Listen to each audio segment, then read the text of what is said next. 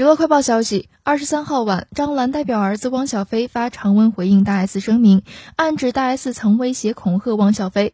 汪小菲称因防疫规定及手续繁琐，无法立即抵台，希望寒暑假期间能与孩子生活。今年寒假开始到北京家中住，可以委请双方律师协助。汪小菲再次表示自己是多付了生活费，没有少付。问大 S 是否应将法院强制执行案件进行撤回。汪小菲承认提出床垫一事确实不妥，表示能做到除旧布新是对具俊晔的尊重，希望大 S 能销毁散布给包括小 S 在内的其他人关于汪小菲隐私的不利数据。